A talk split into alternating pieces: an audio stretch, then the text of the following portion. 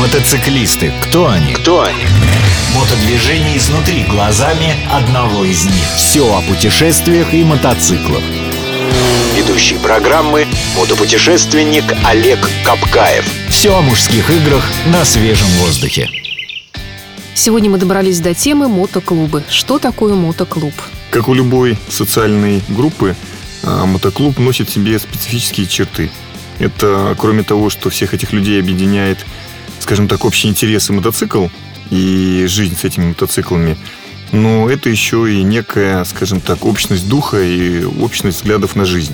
Если подходить к этому, ну, просто как э, некому организованной группы товарищей и социуму, то это просто объединение людей, которых общие интересы и общие взгляды на жизнь. Однако специфика именно нашего мотоциклетного социума в том, что мотоклубы получили у себя некий имидж который характеризует именно эту общность людей. То есть это не просто объединение людей по интересам, но это и некий стиль жизни. То есть люди, которые объединяются в мотоклубы, так как человек, в общем-то, существо стадное, они преследуют определенные цели. Все мотоклубы, которые были когда-либо созданы, действуют сейчас, они все перед собой ставили какие-то цели.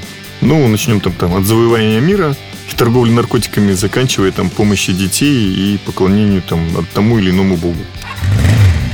Когда и из чего возникли первые мотоклубы? Ну, первые мотоклубы возникли очень давно. Ну, очень давно, как это? Это 40-е года. Основное направление а, развития мотоклубов э, получило приблизительно в 50-е, 60-е года, когда... А в какой стране? Это был Соединенные Штаты Америки, потому что эта культура, мотоцик... мотоциклетная культура там развита до сих пор, скажем так, впереди планеты всей. И, соответственно, эта культура там в основном и развивалась. Мотосреда. Это были бывшие участники военных действий? Да нет, сначала это были, скажем так, маргиналы, и люди, которые противопоставляли себя обществу, потому что первые клубы, в общем-то, появились в 35-м, там, 37-м году, и они уже тогда о себе заявили как о некой общности людей с определенными взглядами, которая шла в разрез с, именно со взглядами общества на все происходящее. То есть это были организованные преступные группировки, получается? Да нет, тогда это были просто, скажем так, организованные микро... Банды? микробанды или микробандочки. Но они как раз организовывались для того, чтобы весело и задорно проводить время. То есть не для того, чтобы собирать налоги, или не для того, чтобы крышевать э, продажу наркотиков и проституцию? Да нет, в общем-то, то, что мне известно, в общем-то, я, к сожалению, не застал то время, это как раз был расцвет мотоциклетного движения. Нет, это просто был как раз-то общность интересов и взглядов на жизнь. Ну, было весело катать девочек, выпивать пиво, собираться и, в общем-то, таким образом демонстрировать свой дух свободы но опять-таки, скажем так, среди окружающих тебя единомышленников. Мотосреда. Если они были такие благообразные, с позволения сказать, то откуда же тогда взялись такие названия, как «Ангелы Ада»? Ну, все названия появились на самом деле гораздо позже, там «Ангелы Ада» и так далее. А первые такие уже известные названия, в общем-то, тоже носило ярко антисоциальную направленность. Ну, например, «Bush Fighters» — это один из старейших клубов в мире. Ну, наверное, все-таки как формация самый старый клуб в мире, который организовался, и, и Outlaws, потому что, в общем-то, тоже они организовались там в середине 40-х годов.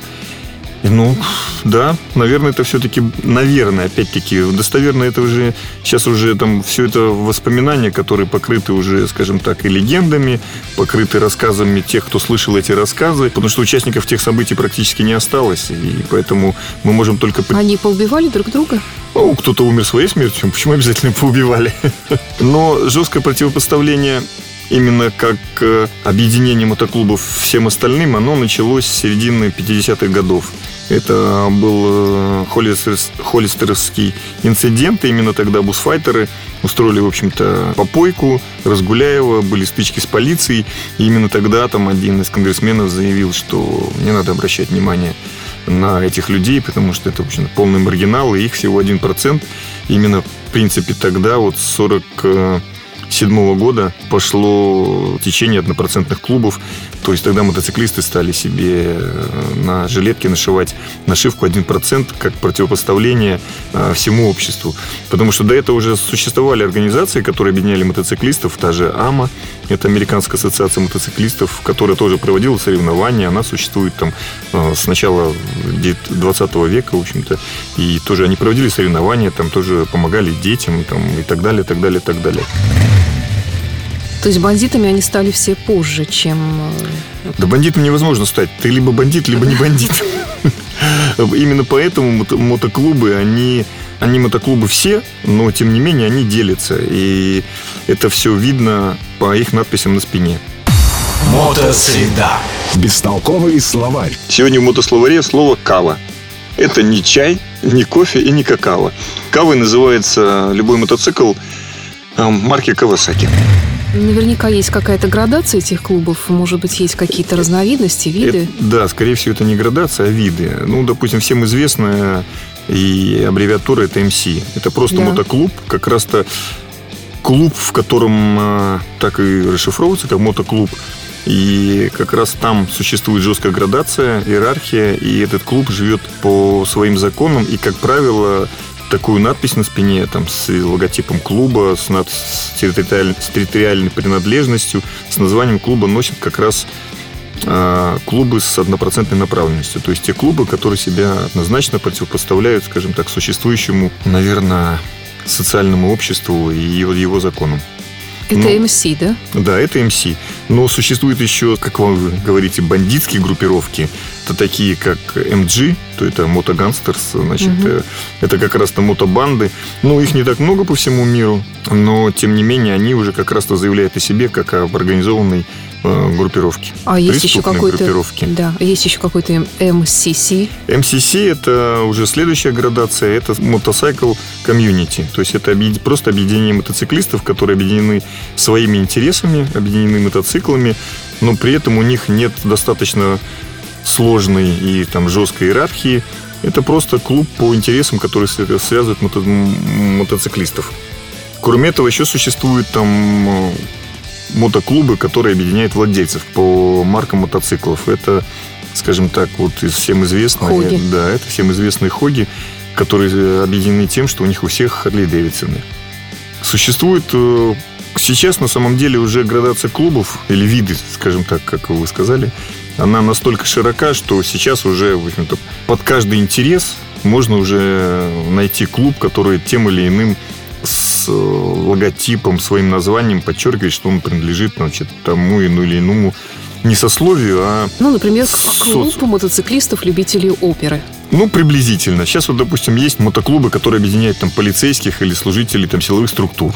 Это, значит, у них своя аббревиатура, там, LMC. То есть это уже клубы, которые, ну, то есть, то есть law от слова закон английского как раз подчеркивает то, что они люди, которые как раз-то в законе не один процент, а как раз тот процент, который скажем так, противопоставляется жестко одному проценту. Есть там райдер-клубы. Это как раз клубы, которые объединяются тем, что они, допустим, есть, там, не знаю, есть гоночные клубы.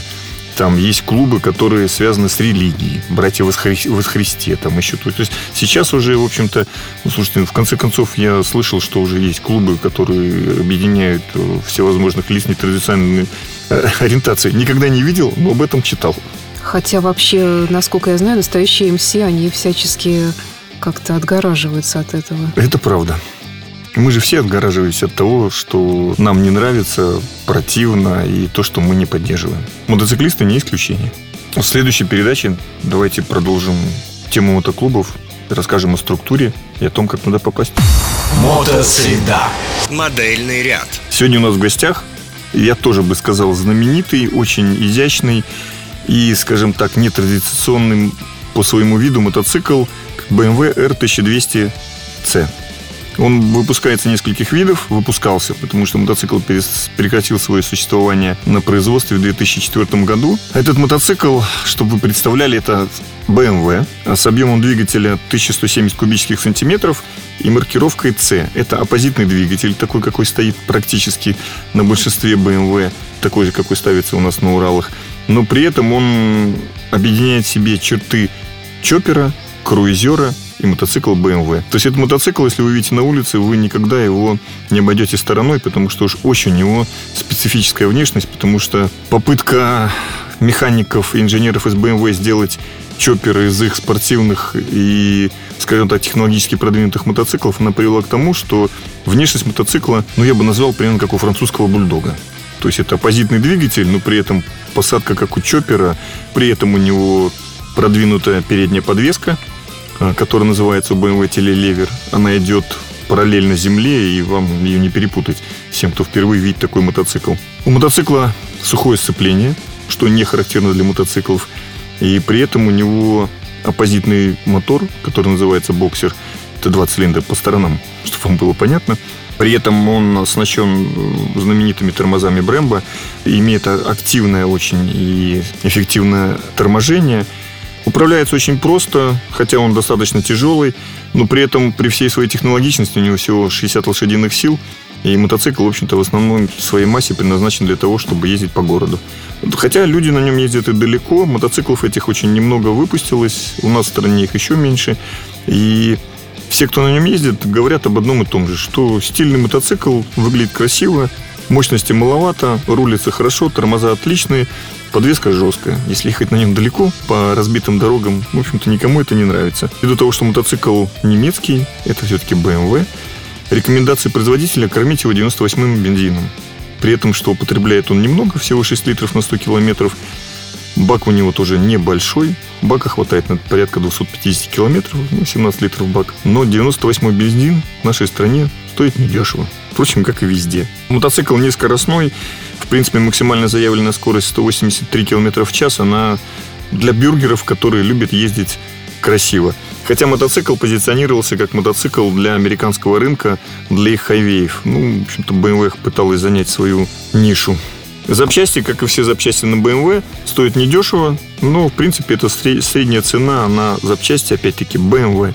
То есть процентов на 30 выше, чем на японские мотоциклы. А стоимость мотоцикла, ну, новых мотоциклов сейчас нет, но при этом сохранившиеся экземпляре этого мотоцикла и в его разновидностях, там, Мантук, допустим, или у них есть э, попытка противопоставить себя либо Harley Davidson Electroglide, либо Honda Goldwing. Это в CL версия, которая с обтекателями, с кофрами, с большими сиденьями.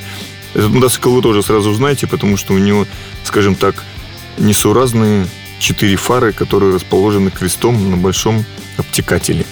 когда видишь это, ты сразу понимаешь, что это BMW. А, мотоцикл стоит, бэушный мотоцикл порядка 300 тысяч, но в хорошем состоянии мотоциклов осталось очень немного, и цена их доходит до 700 тысяч.